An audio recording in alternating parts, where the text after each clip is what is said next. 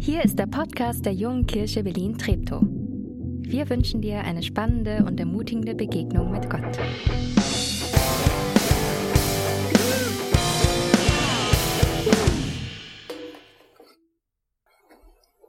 Guten Morgen zusammen hier im Kino und zu Hause an den Endgeräten, wie man das heute nennt. Ich freue mich, dass ich wieder hier sein kann. Ist jetzt schon einige Zeit her. Vor einem knappen Jahr waren wir hier mit der Produktion des Jahresfestgottesdienstes. Da war keine Präsenz möglich. Ähm, inzwischen können wir uns so auf doppelte Weise treffen. Das ist sehr schön. Best of Matthäus. Darum geht's heute im zweiten Schritt und ich verrate euch gleich erst, um welchen Bibeltext es geht. Ähm, ich weiß nicht, wer von euch den Weltbestseller von Yuval Noah Harari gelesen hat, Sapiens. Kurze, eine kurze Geschichte der Menschheit. Darin beschreibt Harari vier Phasen oder auch vier Revolutionen in der Geschichte des Homo sapiens.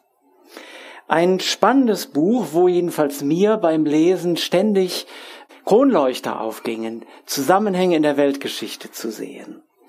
Einer davon, der mir noch im Gedächtnis geblieben ist, beschreibt die friedliche Situation, als es noch nur ganz wenige Menschen auf der Erde gab, so vor 70.000 Jahren. Die waren so weit verstreut auf dem Globus, dass es zwischen ihnen keine Konflikte gab. Also vielleicht innerhalb der Sippe, aber es gab keine Kriege, weil man begegnete sich einfach nicht. Das war irgendwie praktisch. Seitdem hat sich sehr viel verändert. Und die Frage, wie wir auf dem eng gewordenen Planeten miteinander klarkommen, mit den begrenzten Ressourcen, mit dem gefährdeten Klima und so weiter, wie wir da miteinander auskommen sollen, ist im Grunde zu der zentralen Frage geworden, zur alles entscheidenden Frage. Eine Möglichkeit ist Survival of the Fittest, also das Überleben der anpassungsfähigsten und stärksten. Dieser Weg durchzieht die ganze Menschheitsgeschichte. Aber dann hat man parallel dazu sich auch gefragt, gibt es dazu noch eine bessere Alternative? Einen anderen Weg, menschlicher miteinander klarzukommen? Ein Weg der Schadensbegrenzung, statt über Leichen zu gehen? So entstand in vielen Kulturen etwa gleichzeitig, das ist ja manchmal geheimnisvoll, auch da, wo es keine direkten Verbindungen gibt, ist die Zeit reif, so etwa im siebten Jahrhundert vor Christus, also schon ziemlich lange her, an vielen Stellen ist das sogenannte Talionsgesetz entstanden. Wir kennen das aus dem Alten Testament, Auge um Auge, Zahn um Zahn. Also, dadurch wurde die Blutrache beendet und das Gesetz der Verhältnismäßigkeit eingeführt. Also wenn du mir einen Zahn ausschlägst, komme ich nicht mit meiner Sippe und mach dein Dorf platt, sondern auch mir wird nur ein Zahn ausgeschlagen. Das war ein echter Fortschritt in der Kulturgeschichte. Also, vielleicht muss ich dir auch einfach nur eine, äh, äh, nicht mal wird mir ein Zahn ausgeschlagen, sondern ich muss dir nur eine angemessene Entschädigung zahlen. Darauf beruhte im Grunde in der ganzen Antike die gesamte Rechtsprechung. Auf diesem Gedanken der Verhältnismäßigkeit. Und das ist bis heute ja ein entscheidend wichtiges Stichwort. Dann kam aber noch ein zweiter Gedanke dazu, zu der Frage, wie können wir miteinander vernünftig klarkommen? Und zwar, wie verhindert man, dass überhaupt Zähne ausgeschlagen werden? Also, dass wir uns nicht gegenseitig schädigen. Und da kann man auf die Frage, ich überlege, was mir selbst, was ich selbst doof finde, was mir selbst nicht gut tut und das tue ich dem anderen auch nicht an, dann sind wir ein gutes Stück weiter im Miteinander. Das ist die sogenannte goldene Regel, ähm, die auch so im siebten Jahrhundert vor Christus sich an vielen Stellen plötzlich findet. Wir kennen die aus dem Stichwort, was du nicht willst, dass man dir tu, das füg auch keinem anderen zu. Was du nicht willst, dass man dir tu, das füg auch keinem anderen zu. Jetzt darf ich bei meinem kurzen Lauf durch die Kulturgeschichte natürlich nicht den Philosophen Immanuel Kant auslasten, der auf seine Art und Weise die goldene Regel weitergedacht hat und im Jahr 1785 den kategorischen Imperativ erfunden hat. Ähm, der lautet so, der hat es so formuliert, ich sage es dann nochmal allgemeinverständlich, handle nur nach derjenigen Maxime, Maxime Nochmal, handle nur nach derjenigen Maxime, durch die du zugleich wollen kannst, dass sie ein allgemeines Gesetz werde. Verstanden? Okay, nochmal einfach. Verhalte dich so, dass man daran gute Gesetze machen könnte. Verhalte dich so, dass man daran orientiert gute Gesetze machen könnte. Kant. Also im Unterschied zum Fressen und gefressen werden oder Survival of the Fittest fordert die goldene Regel, ich billige dem anderen, dem Mitmenschen, das gleiche Recht, das gleiche Lebensrecht zu wie mir selbst, mit dem Ziel, sich nicht zu bekämpfen, sondern zu arrangieren.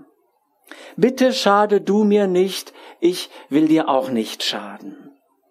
Auch das ist heute ja alles andere selbstverständlich. So.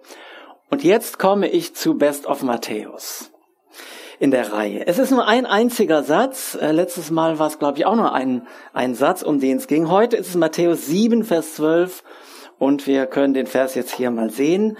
Äh, ein Ausspruch auch wieder von Jesus, der gesagt hat, alles, was ihr wollt, dass euch die Leute tun, das tut ihnen auch. Das ist das Gesetz und die Propheten. Das klingt auf den ersten Blick ganz ähnlich wie die goldene Regel, die sonst verbreitet war. Aber Jesus denkt, äh, ähm, dreht die Denkrichtung komplett um. Um 180 Grad.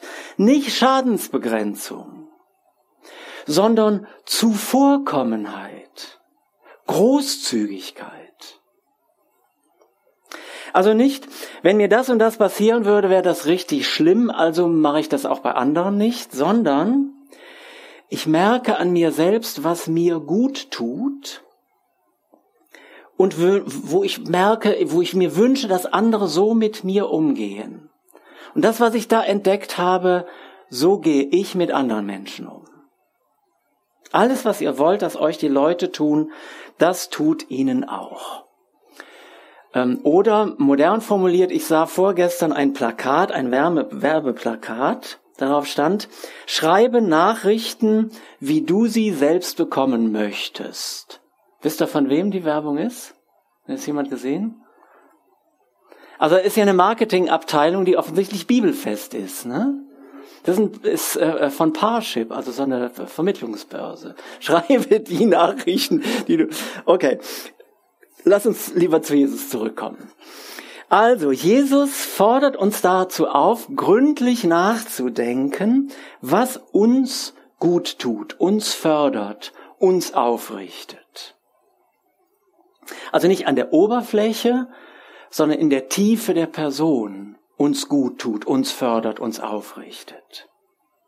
In unserem Menschsein die Dinge an der Oberfläche sind sehr, sehr unterschiedlich. Da muss das, was mir gut tut, dir nicht unbedingt gut tun. Also ähm, dir tut vielleicht besonders gut, Urlaub am Meer zu machen. Bei mir ist es eher ein Urlaub in den Bergen. Oder ähm, also abends so auf dem Sofa beim Fernsehen oder oder lesen oder so äh, gönn ich mir gerne so den den Griff in die Tüte Chips. Du hast vielleicht lieber Schokolade oder am besten gar nichts. Ne, das ist sehr sehr unterschiedlich. Darum geht's gar nicht, sondern was uns in der Tiefe unseres Menschseins wirklich betrifft, was wir da brauchen. Ich mache jetzt mal eine kurze Pause, damit ihr Zeit habt zum Nachdenken über diese Frage, was ist das, was mir in der Tiefe meines Menschseins gut tut? Und ein Minütchen Pause. Ohne Musik im Hintergrund, einfach Zeit zum Nachdenken. Was tut mir gut?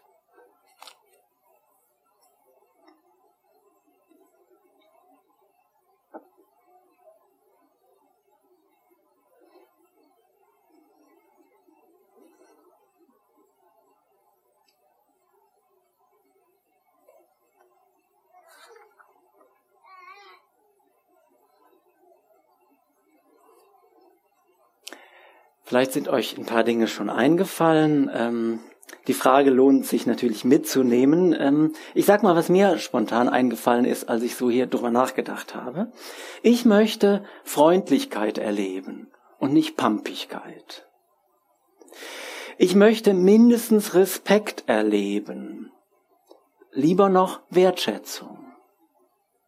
Ich möchte ernst genommen werden.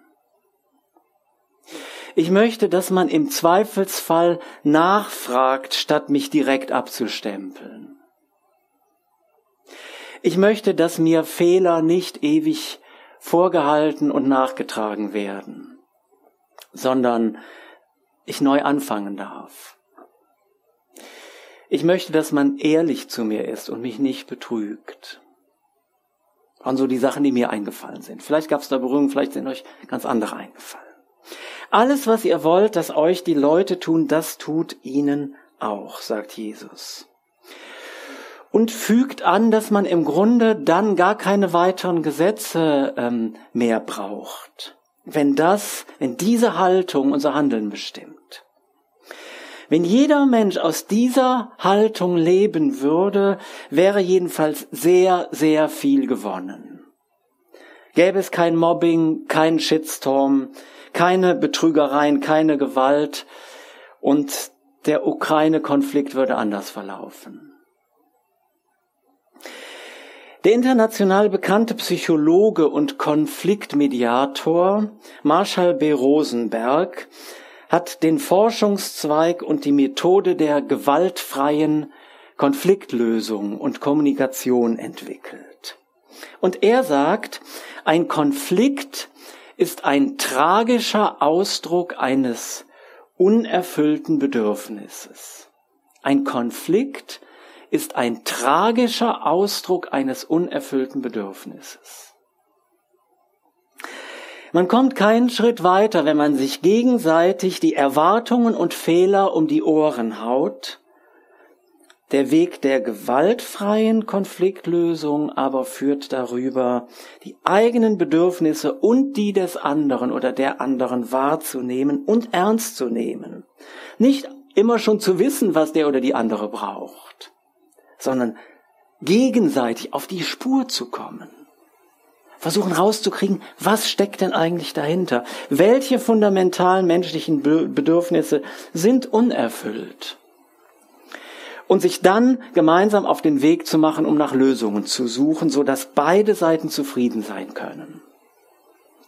Und ich möchte euch die elf Grundbedürfnisse, die Marshall B. Rosenberg nennt, jetzt ganz kurz skizzieren. Das haben wir auch hier auf Folie, kommt jetzt gleich. Es gibt auch noch andere äh, Kategorien, also die Maslow'sche Bedürfnispyramide zum Beispiel. Ähm, ist eigentlich egal, ich nehme jetzt mal diese elf, weil ich die in dieser Mischung sehr spannend finde. Das erste Bedürfnis, so haben wir hier, ist das Bedürfnis nach Selbsterhaltung oder physischer, also körperlicher, leiblicher Existenz. Dass ich ein Dach über dem Kopf habe, dass ich zu essen und zu trinken habe, ähm, Licht, Luft, Schlaf, Sexualität, all diese Dinge sind so ganz elementare Bedürfnisse. Punkt eins. Punkt zwei, Bedürfnis nach Sicherheit. Also, dass es einen Raum gibt, wo ich geschützt bin, dass ich nicht ständig bedroht bin, dass ich einen sicheren Arbeitsplatz habe, das Notwendigste immerhin an Geld, was ich brauche, da nicht Angst drum haben muss, ähm, dass es politischen Frieden gibt. Das dritte Bedürfnis nach Empathie, also ähm, verstanden zu werden, könnte man sagen, gesehen werden, gehört werden, Anerkennung zu bekommen, Wertschätzung, Respekt, dass mich andere akzeptieren, so wie ich bin. Ganz tiefes Grundbedürfnis. Viertens, das Bedürfnis nach Kontakt, Zugehörigkeit, Geborgenheit. Ist ein bisschen was anderes wie das Sicherheitsbedürfnis. Also Sicherheitsbedürfnis heißt, ich bin nicht bedroht. Und das hier ist, ich gehöre dazu. Ich bin Teil der JKB oder so. Ne? Ich gehöre dazu. Dann ganz spannend, ähm, das kommt bei Maslow überhaupt nicht vor, das Bedürfnis nach Erholung und Spiel.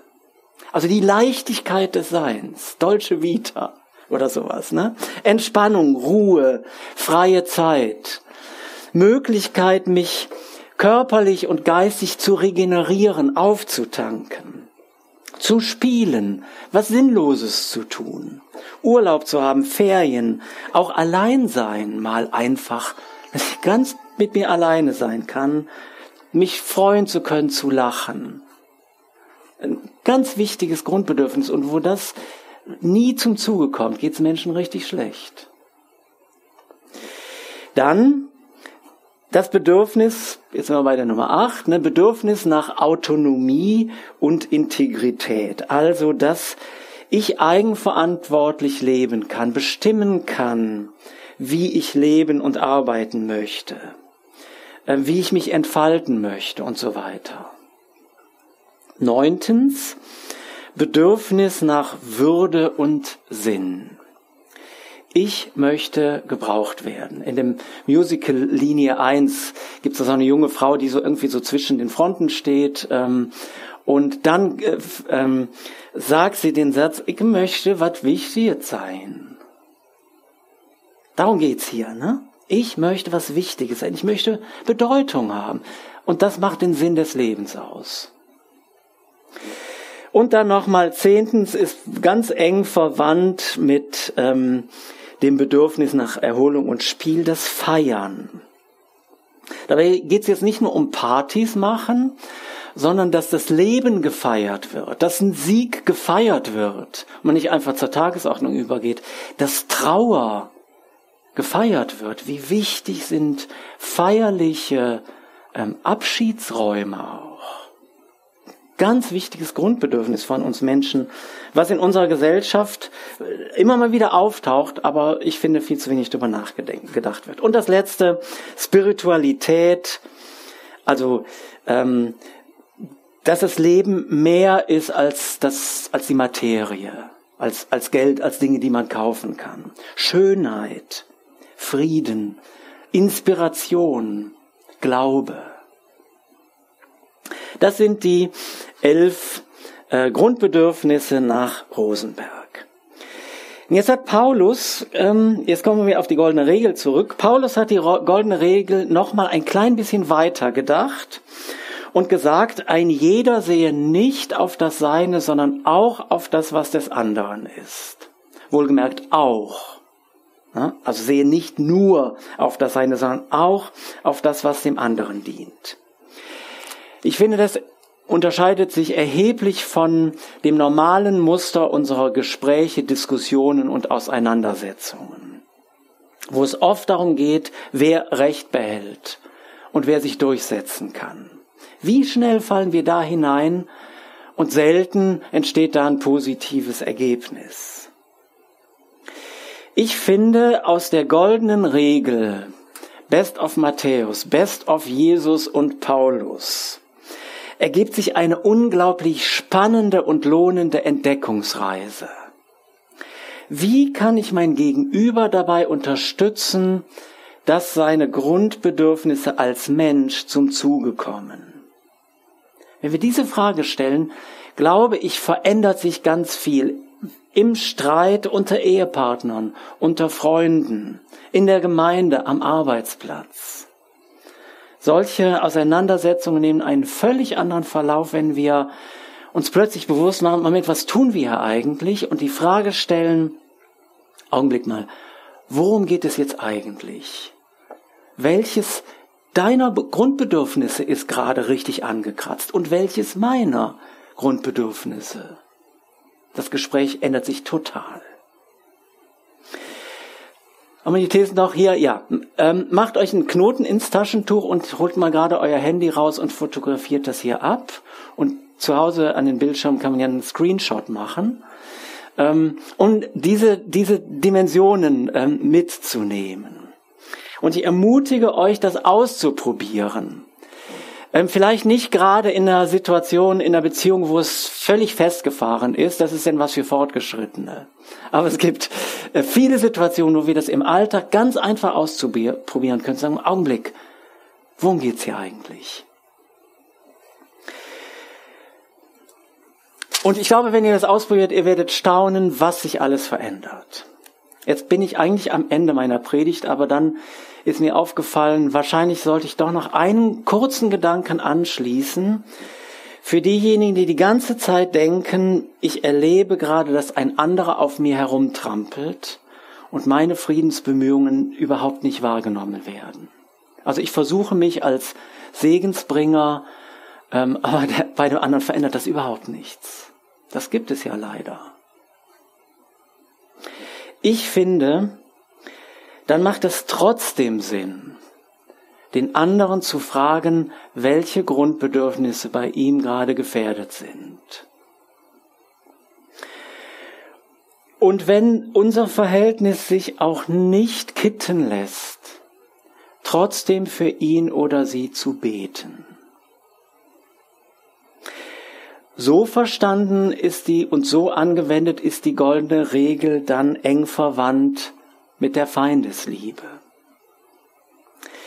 In jedem Fall ist sie ein Zeichen innerer Freiheit und innerer Stärke. Und diese innere Freiheit und innere Stärke wünsche ich euch von Herzen. Amen.